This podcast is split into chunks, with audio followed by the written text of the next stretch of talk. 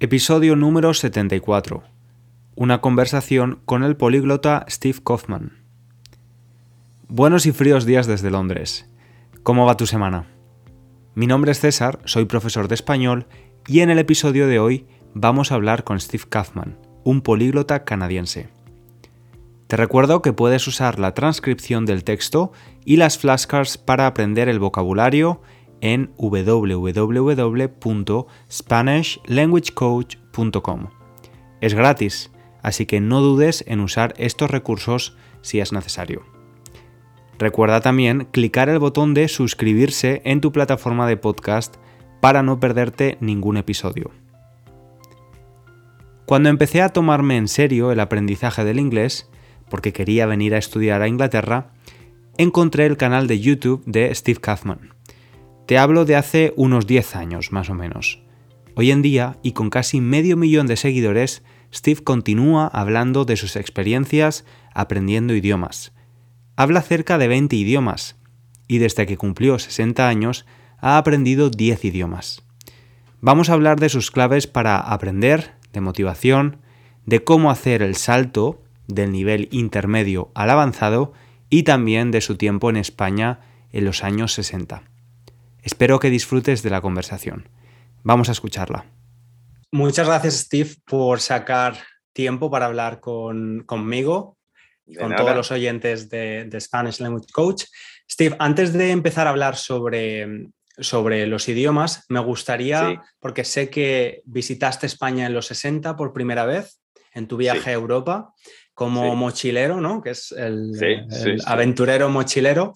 Me gustaría saber un poco cuáles fueron tus primeras impresiones de España de esa época, en mitad de los 60. Mm. Bueno, yo era estudiante en Francia y durante las vacaciones me fui en, cochilero, mochilero en, en España y otros países también, pero sobre todo España.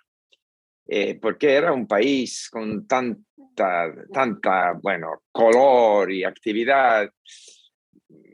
Era un país, eh, porque el nivel de vida en, en, España en este momento era más bajo, eh, bajo que en Francia. Entonces, las cosas, la comida, todo era, y, los albergos, todo era más barato. entrando en España por la primera vez, tenía un poco esta impresión, bueno, un país con un dictador, como sería eh, la, policía la frontera, tenía un poco, bueno, anticipación, como sería, pero eh, finalmente era un país con gente muy, muy acogedora, que agradable, amable, y bueno, eh, no, no había tanta circulación en las carreteras, ¿no? Eh, y había camiones con mucho humo negro, ¿no? Que era un poco un país menos desarrollado que, digamos, Francia a la, época. Y, eh, pero tengo como impresiones eh, distintas, ¿no? Por ejemplo, entrando en, en Valencia, donde había esos campos de, de, naranjas, ¿no? De, con colores de verde y de naranja, que era... La impresión de España era colores, eh, con el sol muy fuerte y eh, pues eh, y una industria de, turismo que, que, no todavía había empezado, ¿no? Entonces habían, había albergos muy sencillos, pero siempre gente amable. La primera vez que llegué a, a Barcelona, por ejemplo, con mi mochila, mochillo se dice, ¿cómo se dice? mochila, mochila. Mochila, mochila. Y subiendo en, en el autobús, eh, todo el mundo me ayudaba, eh, me invitaba a, a encontrar a estas personas. Sí, es, es que era una experiencia que, que no, que de, de otra época, otra época, comparado a la situación en Francia o Alemania. Pero eh, yo no sé, la, la gente que comen, que cenan a las 10 de la noche, era. Sí, yo me acuerdo bien, yo no sé, porque hay tantas impresiones de hace más que 50 años, pero pues era sobre, totalmente favorable, positivo. Pero había un poco tensión. Sabía que, eh, eh, por ejemplo, se puede escuchar eh, con el, solo con el sol de España se puede aguantar a Franco, por ejemplo. Franco asesino. había como slogans en, la, en algunas partes, ¿no? Había un, um, un, estudiante sueco que había, ¿cómo se dice? Stuck out his tongue. Mm, eh, Habías sacado la lengua. Sa sacado la lengua a una, um, un dibujo, ¿no? un, un uh, portreto de Franco. Eh, eh, le han arrestado y bueno, hay, había siempre este lado, si, si tú no, hay que tener un poco cuidado. Pero como extranjero no, porque ya el gobierno quería desarrollar eh, la, el turismo, pero como español seguro que eh, era necesario tener un poco de cuidado. De, era diferente. Tú dices, sí. Claro, de todos modos me, me, gusta, Steve, que digas esto, porque siempre que he preguntado a alguien de otro país que, que, ha visitado España, que visitó España en esa época, siempre han sido un poco más negativos y me describían como una España en blanco y negro, con las personas vistiendo colores oscuros. Imagino, no sé, que a lo mejor eres una persona positiva y, viste más pues otras cosas, ¿no? O, por la edad que tenías cuando eh, fuiste, pero me gusta, me gusta esa percepción que, te ha quedado. Sí, por ejemplo, sí, había, por ejemplo, mutilados de la guerra que, vendían eh, loterías en la calle. Había eh, como indicaciones que había sido allí una guerra Seguro que yo no vivía, yo no era español, yo no vivía la vida de un español con las limitaciones que podía haber punto de vista económico, punto de vista, yo no sé, seguridad. claro, y de, y de libertad y de todo pero, esto. y de libertad. Pero como extranjero, y los, camión, los choferes de camión, sobre todo eran choferes de camión que me han cogido, ¿no? No, se, no discutaba de política. O sea, ¿hacías, ¿hacías autostop en España? Sí. Vale, vale, vale. Siempre en autostop, siempre. Ah, yo he hecho como mil kilómetros, no solo en España, pero... Y particulares que tenían coche, que eran un poco más, nivel de vida un poco mejor, o, o bien uh, choferes de camión. Todo agradable. Qué bien. Pues me, me alegro mucho. Eh, en cuanto al español, eh, he leído que, has dicho que realmente mm, da igual el nivel de español que tuvieras a lo largo de tu vida, es un idioma que hablas desde hace muchos años, siempre has estado contento, siempre has estado satisfecho, lo has disfrutado porque no has tenido que hacer exámenes, ni has tenido que preocuparte demasiado de la gramática, ¿no? ¿Cómo se consigue esto? Porque sabes que muchos estudiantes de, de idiomas y de español en este caso no pueden quitarse de la cabeza esa obsesión por alcanzar la perfección, eh, no equivocarse, la gramática, todo esto. Bueno, eh, mi escuela, sobre todo mi escuela de español, era eh, cuando yo fui en autostop en España. Entonces, hablando, y, si alguien te coge en su coche o en chofer de camión, es que porque quiere hablar contigo, porque está solo y quiere una conversación. Entonces, tienes que hablar. Entonces, no importa la, gramática, eh, conjuntivo, lo que sea, eh, tengo que hablar. Y hablando vas a escuchar. Hablando te da el input, porque hablando vas a obtener un, un input que, que, es muy eh, relevante, muy importante para ti, porque tú has dicho algo, algo y viene la respuesta en español y viene frases que también puede, pueden servir para ti.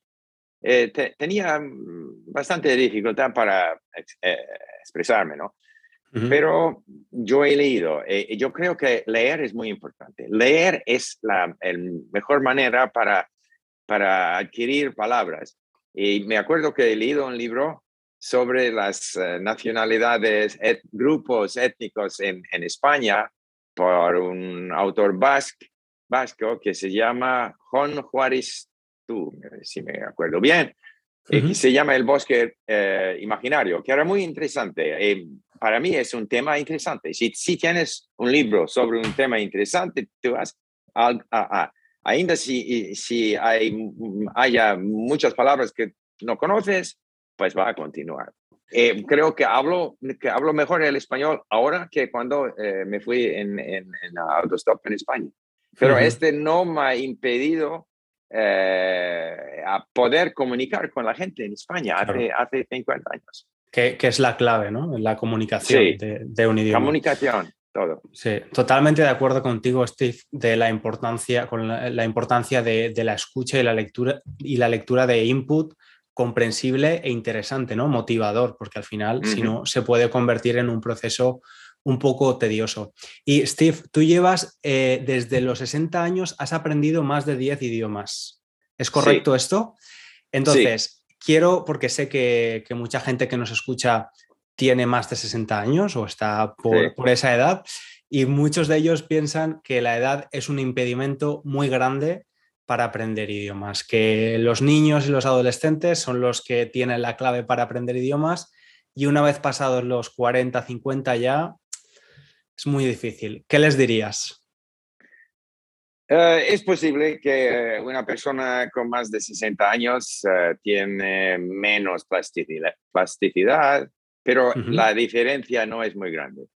Es como esta cuestión que hay personas que tienen el talento para, para aprender idiomas. Es posible que hay diferencias de talento, diferencias de capacidad según la edad, pero este no es de gran importancia, es la motivación, el tiempo mm. que es uh, lo importante. Entonces, a la edad de 60 he decidido que quiero, quería aprender el ruso. Bueno, no es un idioma fácil, no es un idioma como francés, español, con uh, vocabulario en común, eh, eh, el ruso tiene muchas eh, complicaciones de gramática, pero yo he leído mucho, he escuchado y bueno, con el tiempo, con el tiempo, el cerebro, cual, cualquier sea la edad de la persona, el cerebro va a crear conexiones nuevas. Uh -huh. eh, patterns en inglés, yo no sé sí, cómo. Patrones. Patrones. patrones. Y hay que creer, hay que, que dar confianza a tu cerebro. Uh -huh. Hay que querer porque la, eh, el lado uh, emocional es muy importante. Si te gusta. El idioma, si te gusta aprender, si tienes confianza que puedes aprender, si tienes toda, todo este lado positivo y, y um, emocional, y si vas a invest, in, in, invest, no, in, invertir el tiempo, uh -huh. seguro que puedes aprender. Cual, claro. Cualquier. Y eh, es posible que, que, que, alguno con, con, una persona de 20 años va a aprender más rápido que yo. Yo no sé, es posible. Pero yo desde la, la edad de 60 años he aprendido el ruso, el coreano, estoy aprendiendo ahora el árabe, el persiano, griego, uh -huh. Claro. Eh, entonces, no es un obstáculo eh, definitivo si la persona tiene este interés, es, es una cuestión de continuar, solo continuar. Claro. La, la, mayoría de la gente abandonan o bien eh, querían hablar perfectamente sin errores, que no es posible. Eh, no es una, no es una meta eh, realista. Claro, totalmente de acuerdo que el, el, la constancia ¿no? siempre gana el talento al final. Sí. Al final el talento o, o, la predisposición, incluso genética a veces, eh, pues si no hay constancia, eh, no sirve de nada. Te quería preguntar, eh, tú llevas aprendiendo idiomas desde hace muchísimo tiempo, ¿cómo sí. ha cambiado el modo de aprender idiomas con la tecnología y con la aparición de Internet? Tú, además de ser políglota, tienes un proyecto para ayudar a, a otros estudiantes de, de, idiomas en Internet. Sí. ¿Cómo, ¿Cómo, has vivido tú ese proceso? ¿Es más fácil aprender idiomas o el exceso de recursos a veces también puede ser contraproducente, puede ser un poco problemático? Um, oh, es, es, más fácil ahora. Eh, creo que la, el aprendizaje de idiomas eh, ha estado revolucionado, ¿no? Uh -huh. eh, ¿Por qué? Porque la edad de oro, tú, tú, tú la, lo llamas. La edad ¿no? de oro. Sí, porque hace 50, 60 años o 20 años atrás, Eh, bueno, teníamos libros, teníamos, teníamos eh, tape recorders, yo no sé cómo se llama. lo llamamos grande. Sí, cassettes. No, antes del cassette, Open Reel, de grande. Ah, eso, no, lo he vivido yo. No sé okay, bueno. Y ahora, y yo me acuerdo que cuando yo empecé con mi hijo el, eh, nuestra plataforma de Link, ¿no? Y por casualidad, eh, una eh, universidad en Vancouver me ha pedido ayuda, dinero, ¿no? Porque quería crear un laboratorio de, de idiomas, Language Lab, a la universidad que costaría, yo no, 50 mil dólares, ¿no? Y ahora yo tengo en mi iPhone más contenidos, audio, vídeo, textos, con funcionalidad y todo, más en, el, en mi smartphone que en, mucho más que en este laboratorio de, idiomas. Eh, eh, eh, le traigo conmigo en 20 idiomas, 40 idiomas, lo que sea. Entonces, y, el, el, contenido, contenidos eh, era en, la época, el, el, maestro decide lo que tú vas a estudiar. Ahora tú puedes buscar contenidos de artículos, contenidos, yo no sé, de YouTube, eh, estudiar eh, el diálogo de una película, buscar cada palabra que, que no conoces, todas las cosas que, que, hacemos al link, ¿no? salvar esas frases y palabras. Si hay una palabra que tú no sabes pronunciar, puedes clicar para eh, entender el, text-to-speech. Y también la, traducción de Google Translate, que es muy, muy uh, preciso ahora. La, que, que muchas veces, si, si yo quiero eh, saber cómo decir esto en, yo no sé, en ruso, yo voy a poner esto en inglés y ver la traducción porque yo sé si es correcto o no, pero hay tantas funciones, incluso nuestro eh, sitio, link, que, que, ayudan eh, tanto. Hay hay una, un lado negativo, es que en el Internet, en el iPad o lo que sea, eh, es más fácil ser distraído. Sí. creo que tenemos ahora una estamos acostumbrados a, buscar cosas a, la derecha y a la izquierda. Aunque cuando estamos con un libro, bueno, estamos con el libro, concentrando en el libro. Entonces hay esa, este lado negativo que eh, necesita disciplina. Y Steve, em, muchos de los oyentes son estudiantes de nivel intermedio de español. ¿Qué consejos les darías eh, para llegar a ese ansiado nivel avanzado? Muchos se sienten estancados, que no, consiguen continuar, progresar. Eh, ¿Cuáles serían tus, tus consejos para ellos? Bueno, hay que darse cuenta del, del, proceso de aprendizaje. Eh, hay un periodo al inicio, cuando empezamos, tenemos la impresión de aprender mucho, porque muchas razones. Eh, no sabíamos nada y después de dos, tres meses podemos decir algo, entendimos algo, ¿no? Y somos muy contentos de, de, cero, ahora estamos a un nivel. Pero, y, digamos, según el sistema ¿no? europeo, quizás que podemos alcanzar a un A2, a uno, a dos. Y somos muy contentos, estamos muy contentos. Pero de A2 a B2 es un largo camino, largo, largo camino. Y la razón es muy eh, eh, sencilla.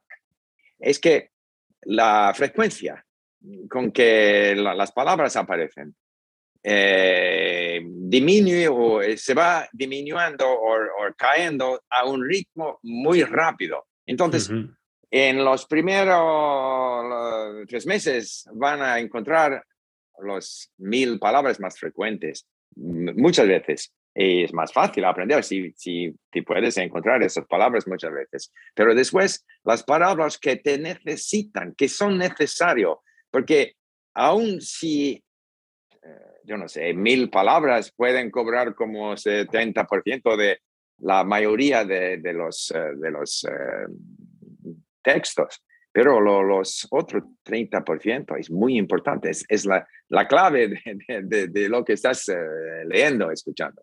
Y para adquirir esas palabras necesita mucho, mucho tiempo. Entonces, durante este periodo, tienes la impresión de no progresar.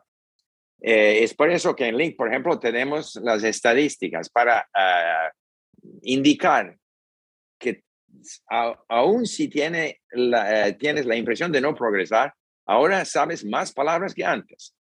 Y si vas a, por ejemplo, coger una, una, lección nueva o importar algo del Internet para estudiar en el link, vas a ver, antes había como 25% de palabras uh, desconocidos, desconocidas. Ahora tiene 15 o 10. E, e, entonces, hay e, esa, eh, cuando tienes más palabras, ya puedes escuchar cosas más interesantes con menos dificultad.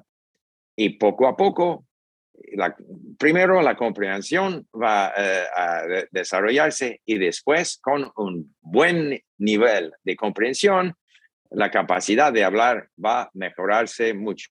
Pero es un largo camino. y hay, Que, hay, que aceptarlo sin, sin frustrarnos, disfrutarlo.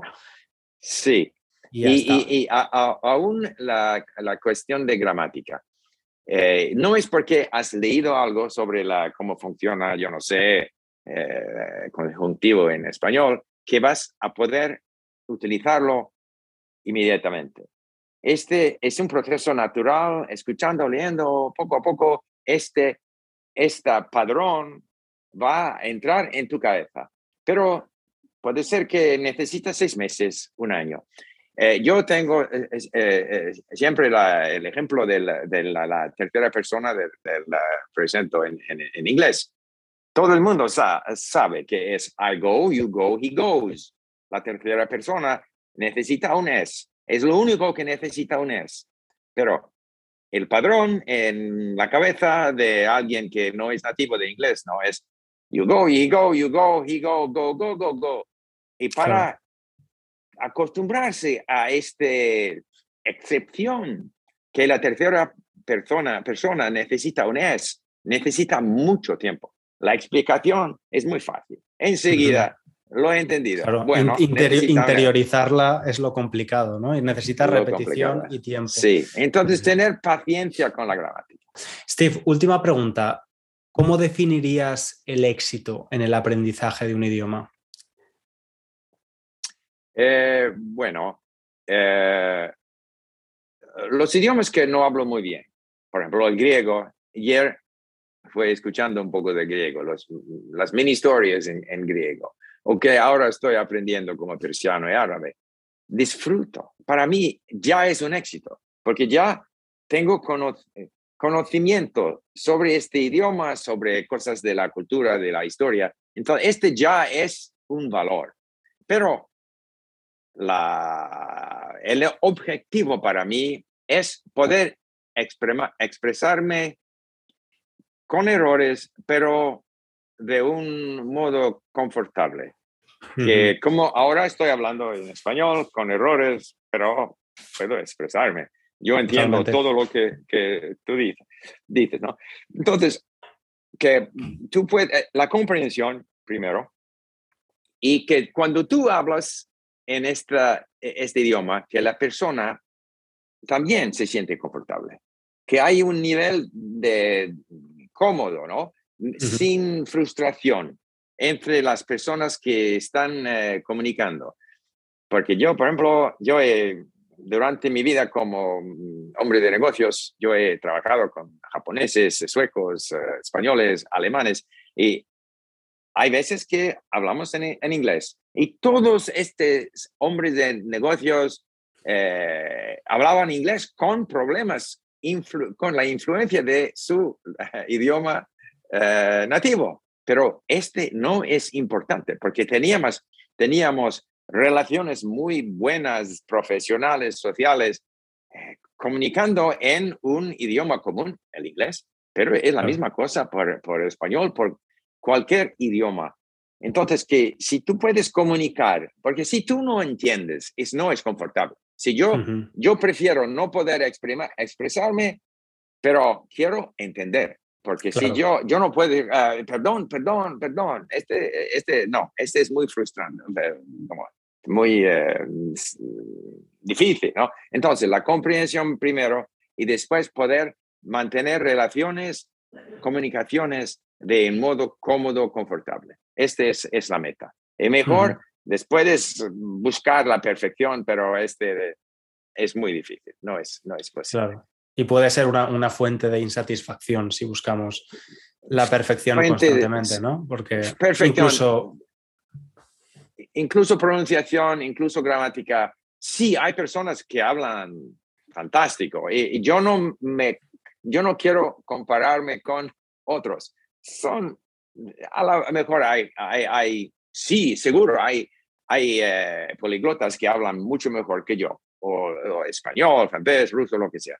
Este no puede influir, influenciar el placer que yo tengo de, lo que yo he podido hacer en el aprendizaje de, idiomas eh, distintos. Pues maravillosa actitud. Eh, creo que has dado un montón de, buenas ideas y consejos y creo que ha sido bastante motivador. A mí me has motivado también, así que espero que a los estudiantes de español, que los estudiantes de español también se sientan así. Muchísimas gracias, Steve, por tu tiempo. De nada, gran placer. Te mando un abrazo grande. Chao, chao. Gracias de nuevo, Steve, y gracias también a ti por llegar al final del episodio. Espero que te hayas quedado con algunas de las claves de Steve y sobre todo con su actitud sobre el proceso de aprender un idioma. Nos escuchamos en el próximo episodio. Un abrazo. Chao, chao.